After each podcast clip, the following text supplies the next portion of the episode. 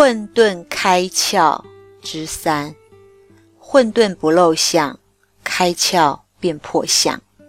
精神主旨：天地与我并生，万物与我为一，万物皆自然，自然则无为。天道本无为，有为害自然。天地与我并生，万物与我为一，天地和我共存一起。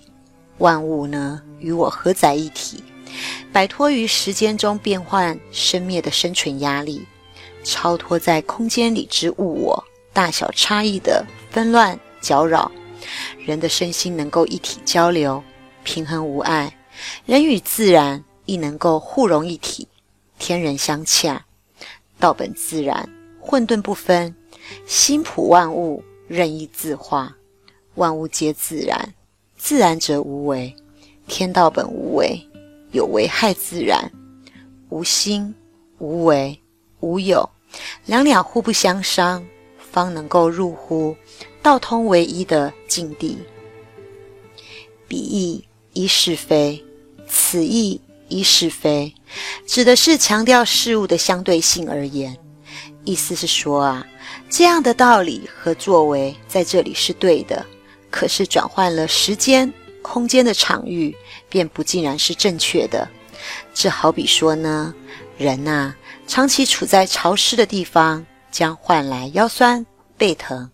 可是想想看，身处于稀泥里的泥鳅，也会如同人类一样的腰酸背疼吗？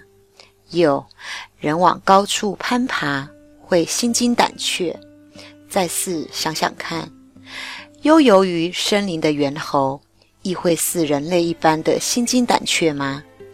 天地万象，各自有其各自的相对标准与评判价值，但我们却是经常的自自然然的以其自身的标准、自以为是的准则来作为行事的种种依据，进而放诸四海的加诸于他人呢？混沌开窍中的疏忽二弟。